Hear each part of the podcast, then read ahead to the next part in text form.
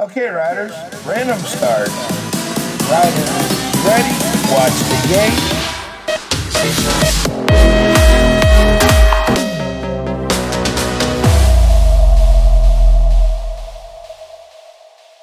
Hola amigos del BMX, bienvenidos a un nuevo episodio de BMX Podcast. Mi nombre es Pablo. Y aquí Raúl. Hoy volvemos con el episodio ya 79 de Masahiro Sanpei de Japón. Japón. Sí, así vamos a hablar de Japón. Tokyo Drift, porque yo el fin de semana pasado hice un poquito, ¿eh? Uh, ya ves. Espero que el podcast se escuche bien. Sentimos la semana pasada haber hecho solamente un podcast, la realidad es que grabamos dos, pero para el que no lo sepa, Raúl le robaron el teléfono hace como tres semanas y el teléfono que está usando ahora es una basura y mm, no le funciona el programa que utilizamos para grabar podcast. Entonces estamos probando a grabarlo desde el ordenador con los auriculares y bueno, no estamos utilizando los micros normales. La verdad que era súper gracioso porque el, el último episodio hablaba yo todo el rato, no se escuchaba nada de lo que decía Raúl. Si quieres podemos grabarlo y que el próximo episodio sea ese. ¿Cómo lo ves? Puede ser. Puede ser. Lo que tú desees, buen hombre. Sea como fuere, en el episodio de hoy vamos a hacer un resumen del fin de semana de carreras. El pasado fin de semana eh, estuvimos en el Indoor de Saint Etienne, en Francia, el 25 aniversario del, ¿cómo se llama? El Nations. Y es una puñetera locura. Si has visto o has escuchado nuestros podcasts, sabrás que hace... ¿Cuánto fue? Hará un par de meses, ¿no? Grabamos el podcast con, la- con las carreras que tienes que ir al menos una vez en la vida y hablamos súper bien del indoor de San Etienne y era verdad. Puñetero indoor de San Etienne. Qué guapo. Está guapísimo, tío. Vaya fin de. Cuéntanos, Raúl, ¿qué te ha parecido? Tío, pues llegas allí después de, de 12 horas de coche o algo así, que nos la hicimos en dos días, paramos justo en la frontera de Francia. Llegas allí, un frío de la hostia, te bajas del coche y dices, empiezas a mirar, hay un montón de gente, no sabes en qué cola ponerte para recoger los dorsales y pagar la, la inscripción. Y cuando más o menos te enteras de algo, porque si tú preguntas, lo normal es que te, te digan, no hablo fran no hablo inglés. No, Y te la tienes que eh, buscar ahí, tío. Había la, la chica que estaba dentro con los pasaportes COVID, en plan, no, en la puerta para entrar con el pasaporte COVID, preguntaba, ¿hablas inglés? Digo, sí. Sí, sí. Y, y me dice como, joder. Digo, ala, gracias. Lo siento mucho. A mí me dice, ¿hablas, ¿hablas francés? Y le digo, no. Y me dice, bueno, tienes cara de no hablar francés. Y digo, gracias. Merci beaucoup. No lo mía, sabía. Lo he intentado, he intentado hablar francés, pero uf, se me resiste. Me pasa que siempre que lo mezclo con el alemán, lo poco que de francés y lo poco que de alemán, cuando intento hablar uno o el otro, los, los mezclo los dos juntos. y nada, luego recogimos las placas y en el momento en el que entras ahí hace calorcito, que, que se agradece. O sea, no es que te, que, te haces, ¿sabes? Pero puedes llevar una sudadera e ir a gusto.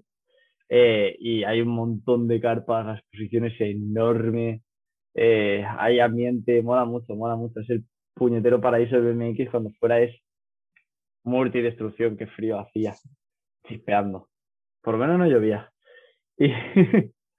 Y, y, nada, la verdad, intentamos, mi- mira que intentamos llegar con mucho tiempo al circuito, eh, en plan una hora y media de, antelación, y, y llegamos súper apurados. Lo bueno es que llego ahí a, los entrenamientos que ponía en, el dossier de carrera que eran a las 6 y en realidad lo habían cambiado, era a las 6, 6, 6 y media las chicas y de 6 y media a, a 8 los chicos. Y yo ahí todo vestido, en plan "Oh, algo no me cuadra. Sí, sí, esto no. Imagínate yo que ni siquiera tenía que entrenar y digo, bueno, va, me cuelo a ver si puedo, me dicen algo, no sé qué, y nadie me preguntó. Y yo, "Buah, qué ¿Qué loco". te van a preguntar? ¿Qué te van a preguntar? Nada, el primer día, sobre todo el primer día, luego ya como que se fue compactando, el circuito súper bacheado por todos lados, pero muy bacheado, la, la tierra suelta. Eh, de, bueno, ahora después dentro de un rato contamos, contamos mi, La Mi experiencia de mi- Pablo en, mi incidente, pero vamos, que el primer día parecía el circuito, arenas movilizas, la rampa, o Sí, sea, la rampa de salida molaba mucho. Eh, Sí que creo que me gusta más la de los Grants, que tiene, que es, es de tierra desde que cae, porque aquí la, la transición no era nada suave y, y luego el, el primer plano de acelerar parecía un huerto de tomates, la primera recta de un circuito de motocross, que ibas ahí to, to, to, hasta el primer salto de esto. ¿Dime? Me costó mucho pillar, tío, el, la valla, no, no me gustaba. Ya. No sé qué le pasaba, pero la veía rara y no era capaz de. Era como que. No sé, parecía como, como hidráulica, como. No, hidráulica, bueno, hidráulicas son todas. Parecía como de goma, ¿sabes? Conforme caía era. No sabría cómo explicarlo. Y nada, que estamos ahí entrenando, me voy a hacer una de primera y segunda recta a tope. eh, y llego a la primera curva, entro súper entro súper despacio. A ver, habían pasado dos delante mía, no sé, pero entro súper despacio cuando veo, vale, ya voy recto, ya puedo pedalear. Pego un pedal en falso, pego otro y, y, y, y súper lento. como que parecía, iba, iba yo con el cuerpo hacia adelante, eh, eh,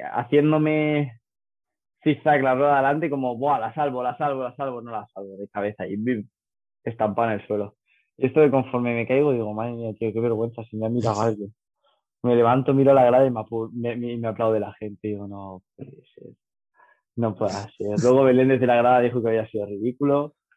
Eh, además, justo me caigo eso y conforme me levanto me veo a con la cara esa de indiferente barra, eres un mierda que te pone, el gilipollas.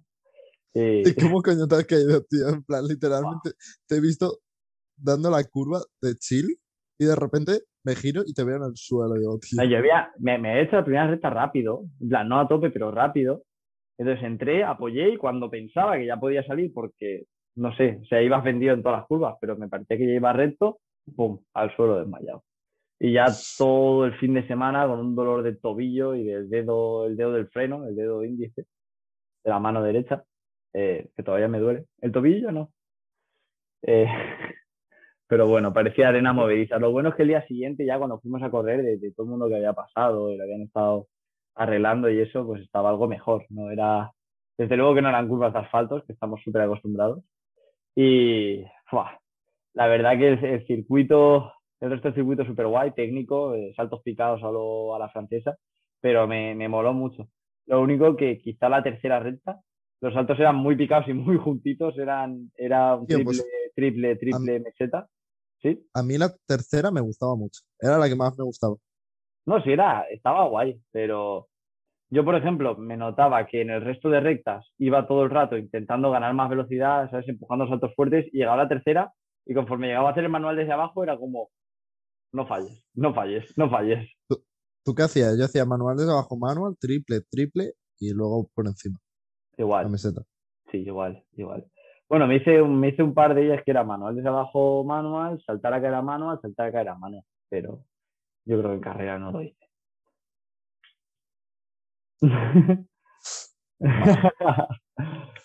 sí que, no sé, en plan, el circuito me, me pareció súper chulo por ese lado. Luego la, la, la primera recta tenía un, un speed jam doble meseta o algo así y un doble, que todo el mundo lo hacía manual desde abajo, manual, manual o, o alguna variación similar. Había quien hacía manual arriba, manual abajo, que yo lo intenté y me salía guay porque me permitía pedalear, eh, pegar un pedal más y además en eso que he dicho que, que estaba bachado al principio, como que a llevar el culo más atrás para levantar a manual, no sé, pero no me botaba tanto la bici. Eso estaba guay. Y luego la segunda recta era un speed y una pared, un triple con que vamos, conforme hacías el speed jam veías una puñetera pared. Ya veis, ¿eh? Y luego el, eh, el doble meseta enorme que estaba hecho para el espectáculo de lo, del fuego Sí, en general. el para sábado. espectáculo. Era un doble larguísimo, nadie se lo, nadie se lo saltaba. Y todo el mundo se lo hacía manual desde abajo, pegaban unos trancazos. Bueno, yo lo intenté y, y le pegué el trancazo de rigor. De como hecho, todo. de hecho, tío, en los entrenamientos del sábado eh, hubo un chaval que se lo saltó. Yo lo veía y digo, yo no, que no se los, que no le tire, que no le tire. Le tira, lo veo en el aire cortísimo, ¡pum! Partilla, eh, horquilla partida. No puede ser, tú, qué hostia se dio. Yo, yo vi la horquilla partida después. no, vi la, no vi el golpe, pero luego lo sé, estaba en la zona de corredores ahí con la horquilla en la mano, la horquilla y la rueda en una mano y la bici en el otro. Súper gracioso. Y no sé, en plan, el viernes luego fue la, la, la, la, la llegada gloriosa al Airbnb, Airbnb, un tercero sin ascensor en un callejón ultra turbio que conforme llegamos, dice Raúl, había, o sea, había como... ¿Era como una calle? 10. Era el número 10 de una calle, pero, pero era como el callejón de atrás. Y entonces llegamos a, a la puerta número 10 y, ca- y la, la puerta número 10, eso tiene que estar abandonado, horrible. Y, pero antes de eso dice Raúl, uff, menos mal que no hay que subir por esas escaleras. Llegamos al 10, saco el móvil, miro las instrucciones, Raúl, sí que hay que subir por esas escaleras. Digo, joder, tú. Además llegamos, Pablo empieza a darle al botón a, a los números y no Y no funcionaba. sabía. Y era que era otro número que se le habían enviado mal, tío. Pero digo, joder, ya nos podría haber pasado a las 4 de la tarde con un poquito de luz. Es que daba, daba palo el callejón ese, ¿eh? Y luego abres la puerta de las puñeteras escaleras. Menos mal que el Airbnb estaba bien. Excepto que la última noche nos encontré una rata y no les dije nada hasta que nos fuimos. Pero Qué bien. aparte, si quitas el tema de la rata y el frío que hacía en el váter, y que eh, había un baño con un váter y luego dos baños con ducha. Con ducha. Ducha y, y lavabo de manos. En el, en el del váter no había lavabo de manos. Era increíble. En plan, tenías que hacer tus necesidades en, en el váter, luego coger, te levantabas, te ibas hasta el váter de, de la habitación, que va a la otra punta del piso, para lavarte las manos. y nada, al día siguiente, Jofe des Nations. Bueno, vimos Sane Tiempo en la mañana, mm, bonito, entre comillas. Eh, y luego estaba. Jofe des Nations estuvo súper guay. La, hicieron la inauguración de rigor con un espectáculo de fuego, saxofón, un tío con un saxofón, eh, cheerleaders. Había una que parecía Garfield bailando, en plan, no porque pareciera Garfield y tal, es que tenía el mismo estilo, ¿sabes? Pero, o sea, suena súper feo. O sea, yo sé, pobrecilla la chavalilla, pero bailaba como Garfield. Y Raúl y Belén lo, lo- me dieron la, Lo corroboramos. lo corroboraron. Eh, Raúl no corrió, yo corrí, y la verdad que me acuerdo que cuando estábamos ahí viendo el espectáculo, dice, no, que te tienes que ir a correr. Y yo, mierda. Salí en la manga 23 como Mike. Ay. Y como Javi luego- como Adriana, creo que lleva el número 23 también. Eh, tío, y luego molaba porque en los descansos no era muy largo, pero sí que tenías tiempo suficiente por, rollo, si quieres ir al baño a comprar algo, pero aún así también hacían cosas, rollo. Justo entre la primera y la segunda recta había un salto enorme y una colchoneta hinchable para tirar trucos y había un chaval que me hacía mucha gracia porque se llevaba el flow de, de Kevin Peraza, pero como si hubiese nacido en Pakistán. Era igual, tío. sí, sí. Estamos, doy fe, doy fe. Y tío, Montaba guay, ¿eh? eh, estaba guay, montaba muy bien. A ver qué mejor montaba. Y luego, tío, las, las, en plan, las cheerleaders que bailaban lanzando camisetas con los cañones, Sí, hacían eh, bailes. que de hecho, Dios santo. mientras, ya ves, lanzando cañones, tío, en plan, haciendo camisetas en los cañones de aire comprimido, que de hecho cogí una que le digo, le digo a Belén, tío Belén, no me apetece, en plan, me apetece tener una camiseta, pero no me apetece levantarme. Me levanto en uno porque veo que lo iban a tirar por mi zona, porque yo tenía el culo reventado de pasarnos motos eh, y los octavos sentados en las escaleras porque no ha- había tanta gente que no había sitio.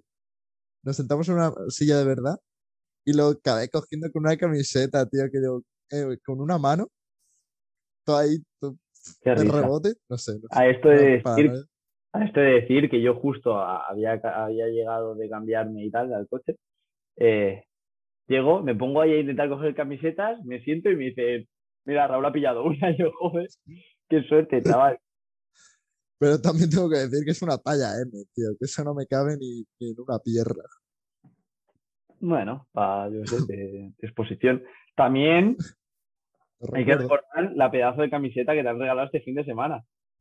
Buah, creo que es, podríamos tenerlo como la foto, como portada, tío. ¿Tienes alguna foto? Sí, la foto que nos hicimos Ah, es Eh, verdad, con tú- él, es verdad. tú, Sí. Michael Clachte, el padre de Eddie Clerte, que estábamos en San Vicente me dice, en plan, estaban justo eh, regalando un par de camisetas a los niños y eso, y le digo al padre de Diclerte, yo quiero una camiseta guapa de esas de los 80, como las que te- de las que solías usar para correr. Así de broma, y me dice, bueno, ya me dirías tu dirección y te la envío. Y ahí lo dejo pasar, tal, no sé qué, y como una semana más tarde me dice, ¿cuál es tu dirección? Que te envío esta camiseta. Y digo, no puede ser, tío, es un grande. no puede ser. Y ya me la dio en San Etienne. Sí, sí. Y nada, de qué más pasó, qué más pasó, qué más pasó. Bueno, yo desde, vamos a hablar de carreras porque, tío, tenemos un podcast de BMX en el que hablamos de todo lo que nos ha pasado en el viaje menos de las carreras. Es que fue Eh. muy, muy locura el viaje. Eh, moló mucho porque había, o sea, si lo comparo con los Grants, que de hecho podría ser un episodio, los Grants y, y esto, eh, desde el punto de vista de BMX es 10 millones de veces mejor porque eh, donde allí en el Pro Show tienen eh, eh, tienen como 30, vamos a suponer, 50 élites entre chicos, chicas y, y Bet Pro y no sé qué. Aquí en el Pro Show tenemos, o sea, tenían 250, 260 profesionales. Tenían Mucho ocho nivel. mangas de mujeres las motos. Ocho de mujeres y 32 de Y hombres. 32 de hombres, 40 motos, 40 motos. Es que es, es una locura. Allí en Estados Unidos no lo tienen, pero vamos, ni juntando todo A Pro, doble A Pro, Veteran Pro y mujeres. Y, y por ese lado, súper guay. Yo las motos me tocó con Simba, Simba Darnan y con, eh, ¿cómo se llama? ¿Qué, qué flow llevaba, tío? Sí, la verdad que sí, con el, llevaba un kit de no logo, eh, ¿cómo se llama? El, el efecto este, y estaba, estaba espectacular, realmente chulo. Y Y con un italiano junior que va muy fuerte. sí, el campanolo no me ese, el campanolo, dice cuarto, No. quinto, sexto. Qué puñetera mala suerte que en la, en la última moto voy quinto, en la segunda curva de hago un interior increíble al chaval con el que me estaba jugando la posición, el, el pasar las motos. Eh, y a la salida de la curva se cae el que iba tercero. Y ya pegó un frenazo, lo esquivo así como puedo, paso por el lado y me adelanta el que había adelantado yo y, y el otro. Y ya fue como, no, tío. Con lo, con, lo, con, con lo que me ha costado este interior, ¿sabes? Echarle huevos, salen las movilizas estas entrar por dentro. Que creo que saqué el pie, me apoyé en él y lo volví a meter. Sí, sí, sí, que te veo y digo, ¿qué le pasa, tío? y justo conforme meto el pie, se cae de delante y me tocó frenar. No puede ser. No puede ser. Se cayó solo el Panoli. Y luego el domingo en, el, do- el domingo en 17-24 molaba más porque se notaba que la gente no entrenaba tanto, ya no habían pros y eso, y aceleraban por lo normal, como yo, o un poquito más. Porque yo ahora mismo no acelero una mierda, debería volver a entrenar. Que, me noto mejor que nunca en el circuito de en cuanto a velocidad, técnica y todo, pero macho, hasta el primer salto sufro mucho, ¿eh? Eh, eh, bueno, vamos a seguir hablando de mis carreras y luego hablamos de la de los demás. y ya está. Eh, hice primero, primero, segundo, cuarto en las motos. Eh, y, y me pasaba igual, lo mismo que me pasó en el Campeonato de España, lo mismo que me pasa en todas las carreras. De la valla al primer salto, fatal. Del primer salto a la curva, súper bien. De hecho, la primera moto la gané pues, porque iba por el interior. La segunda moto quedé segundo porque iba desde la 8, pero es que me da 10 metros más y le meto, y le, meto por fuera al que quedó primero. Y estuve a punto de ganar la foto finish, pero no. Y la 4 me, me tocó en la 2, ahí súper encerrado entre todo el mundo y fatal. Eh, y luego paso a octavos, cojo la 5, voy acelerando más o menos en el grupillo de adelante y llego al primer salto. El de detrás me mete codo en el culo, yo noté cómo me hacía así con el codo, con el manera con el culo, se engancha y se va al suelo. Y ya me, me- se me sale el pedal, voy, recoloco, remonto. Y súper gracioso porque me hice la, la primera curva como un rayo. Me, me hago manual desde abajo la segunda recta, triple manual. Conforme levanto la cabeza para mirar el siguiente salto, veo que los que hay delante de mí en la carrera están frenando y me veo a un sanitario con una, eh, con una camilla naranja fosforito pasando y que tuvieron que frenar el primero, segundo y tercero. Y, y yo iba sexto, adelanté a uno por el medio, no, le hice un interior a uno y luego ya intenté remontar, pero no llegué. La verdad que una pena, ¿eh? pero fue surrealista porque nadie se dio cuenta, en la retransmisión no se ve bien, en el vídeo que me hizo Belén desde la grada sí que se ve cómo pasa, pero igual no se aprecia. Un poco ahí apurado. Fue, qué pena que no se aprecie, tío, porque fue una locura. Y no sé, eh, ¿qué más pasó? Eh, eh, ¿Cómo se llama? Tuvimos un español en semifinales.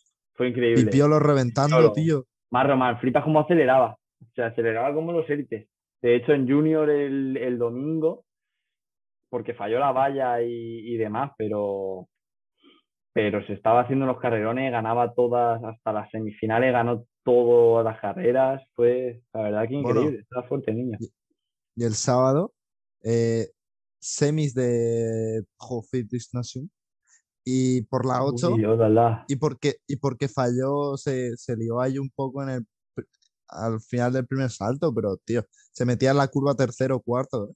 Sí, sí, sí, sí, sí, iba fuerte. Le faltaba igual una primera reta más, más larga, se mete tercero desde la 8 o algo así en la curva y ya que lo Y una curva de verdad. Sí, la verdad que hubieron eso, en las carreras había muchas caídas, sobre todo las finales del domingo, las cuatro o cinco primeras finales, todos con caídas, además que algunas feas, algunas feas. Y, pero bueno, al final es un circuito ratonero y apurado. Pero no sé, a mí me, a mí me gustó el circuito, aunque me, todo el mundo decía que estaba mal hecho, pero a mí me gustó. A ver, teniendo en cuenta que lo terminaron el viernes por la mañana, Ya, ¿qué más vas a esperar? Ahí tienes razón. Increíble también, no sé, la afición local, cada vez que corría alguien de San Etienne, todo el mundo le aplaudía muchísimo. Las finales. todos en la final del sábado. Sí, sí, sí, sí. Y en el, el domingo también, ¿no? Eh, el domingo quedó cuarto Tatián y creo que había otro, otro chico. La ¿El sábado qué pasó? Que, ah, ganó a, a, a Mir. Increíble, súper graciosa la situación con, con Silvain André, que parecía que llevaba la carrera ¿Cómo se la encuentra, tío? Se salta el doble así, en plan mal, yendo medio último, se empieza a caer todo el mundo, tal, y que quedó tercero. que quedó tercero. Fue increíble. Por la cara. La es que. Y sí, y también súper súper graciosa la, la final de las mujeres, porque estaba ganando todas las mangas una chica que es junior, y llegan a la final, Axel, se coge la chica hasta las 7, Axel en la 8. Le pegó un cerrón un poco, en plan, no feo, en plan, se veía que iba, a, que iba a ocurrir. Pero, pero fue como que Axel no- parecía que no estaba acelerando fuerte hasta que llegó a la final, mi sensación, ¿eh? Como que iba todo el rato a medio gas, llegó a la final y dijo, ala, ahí os quedáis. Pues ya ves, un poco. Sí.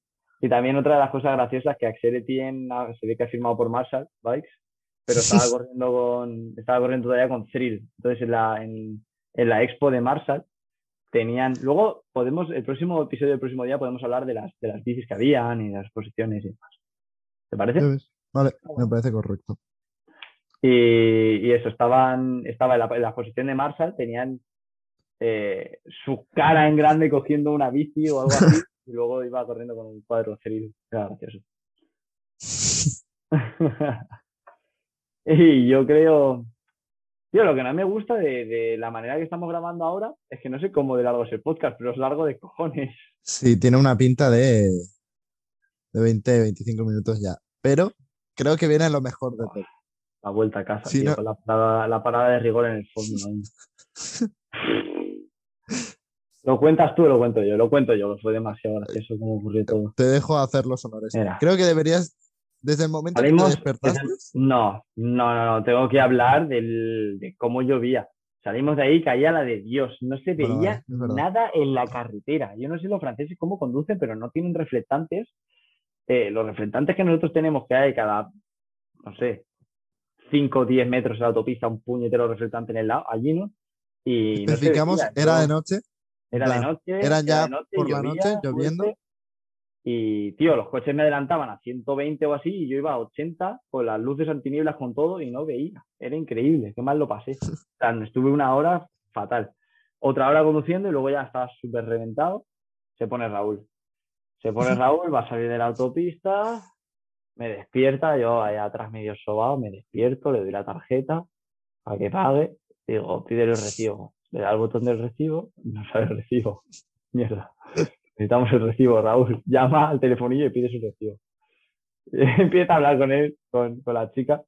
Le dice en inglés, I want a resu. a resu. Y Eh, bueno, También tengo que decir que estaba, tío. Habíamos dormido seis horas y media la noche antes, que tampoco es mucho, estando acostumbrado a dormir ocho. eh, todo el día allí en la, en la, en plan, en el, en el indoor, que es una putada, porque está de puta madre que sea indoor, pero pierdes la noción del tiempo. No es sabes qué hora es. Y yo había llegado ya allí, que estaba reventado ya a las diez y media de la noche. Y digo, es pronto todavía, pero me muero aquí. Fua, Y con esto puedes seguir. fua. Bueno, es que esta parte es graciosa, pero no tanto. La cuestión, le, le digo a Raúl, Raúl, dile el correo de la Liga LBR, que es el más corto de todos los correos que tengo, ¿sabes? Info arroba Liga LBR. Bueno, le dice, ¿me, la puedes, ¿me lo puedes dele- deletrear en inglés? Le dice la chica. Y, em- y empezó Raúl a decir letras al azar. La cuestión, la tía hablaba español.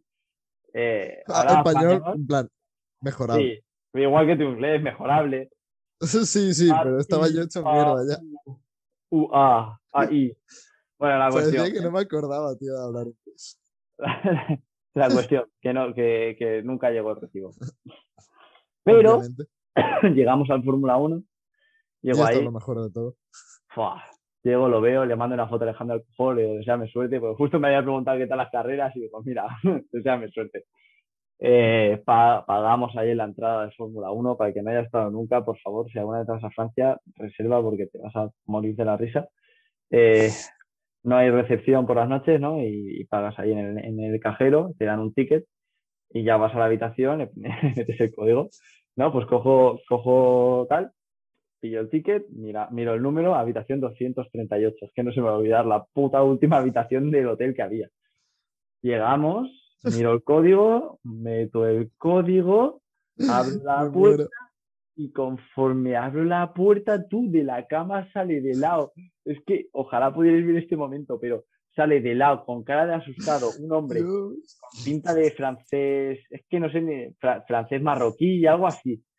No Se sé. abre de lado, como cogiendo aire, hace un ruido como, Raúl, ¿cómo era el ruido? Cuando Claro. matan a un cerdo, cuando matan igual, igual, tío. Tal cual, hace. Y yo. ¡Hola! En plan, me di el susto de mi vida, como hago así, per- perdón, perdón, no sé qué, cierro. eh, yo recuerdo, mi cara debía de ser atónico, blanco, de, estar ¿De blanco y de andar, andar rápido por el pasillo hacia la salida con la maleta en la mano sin mirar atrás, sin mirar atrás. Raúl se dejó la maleta y se fue corriendo, pero es que dice, Sí. Ibais los dos, todos embalados, me llega a pasar algo y nadie se da cuenta. Digo, no, yo estoy en mi casa para cuando me quiero dar cuenta. Uf, y la situación era que, tío. la situación era que eh, el tío no había recogido su ticket, entonces yo había recogido el suyo y el mío. Y habíamos ido a la habitación suya, Dios, pobrecillo. Es que, ¡oh! Buah, ese hombre no duerme nunca más en uno de esos. Y ya todo el cachondeo, digo, No, no. que vamos a escuchar aquí la ambulancia. Si escuchamos la ambulancia del infarto que le ha le ha dado ese hombre. Es en plan que estaba durmiendo y le hemos abierto la habitación. Buah. Uf, es que me pongo hasta malo, ¿eh? De pensarlo. Sí, sí, sí. Y ya estábamos todos, desde que llegamos a España el día siguiente, teníamos yo poniéndole la cara esa a Pablo. porque- Uf. Hostia, tío, pero es que me acuerdo de salir corriendo y de decir, hostia, tú mi maleta, volver 10, se- en plan, 10, 15 metros atrás a cogerla y decir, tú como salga me da algo, tío. Como salga este hombre me muero. Qué mal. Yo, es Y que no empezar a correr, digo, no puede ser, no puede ser. Le han dado nuestra habitación a otro, tío. ¿Por qué? No entiendo, no entiendo. Acabo de pagar la habitación hasta que miré bien los tickets, ¿sabes? Madre mía, qué mal. Y luego, bueno, yo creo que ya está. En este podcast ya está bien por hoy. Ya nos hemos contado lo Sí, mejor, lo sí, más gracioso. la, la Virgen, tío. Tengo aquí en las notas que no he dicho que, que no corrió ninguna categoría de menos de 11 años, pero hubo más de 1.500 corredores. Increíble. La verdad que el BMX en Francia es otro nivel. Deberíamos analizarlo en detalle y hablar de ello en el podcast, pero eso será en otro episodio. Si os gustó, contárselo a vuestros amigos y nos vemos en el próximo episodio. Un abracito. Adiós.